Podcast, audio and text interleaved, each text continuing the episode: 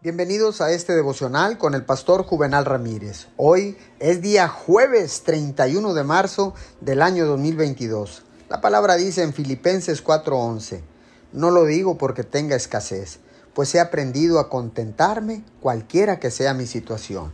Una de nuestras metas como cristianos debería ser decir como el apóstol Pablo, he aprendido a estar contento independientemente de mis circunstancias.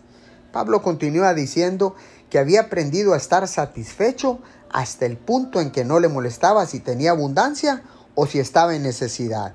Esta es la imagen de la satisfacción divina. Estar contento no significa que nunca queremos ver ningún cambio o que no tenemos una visión de cosas mejores, pero significa que no estamos permitiendo que las cosas que queremos y aún no tenemos nos roben el gozo de lo que tenemos en el presente. Mientras más tiempo pasemos con Dios, enfocándonos en su bondad y agradeciéndole por sus promesas, más contentos estaremos con todo lo que ha hecho y hará en nuestras vidas.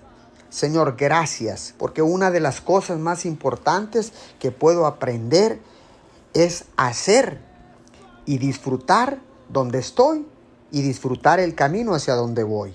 Te doy gracias en el nombre de Jesús. Amén y amén.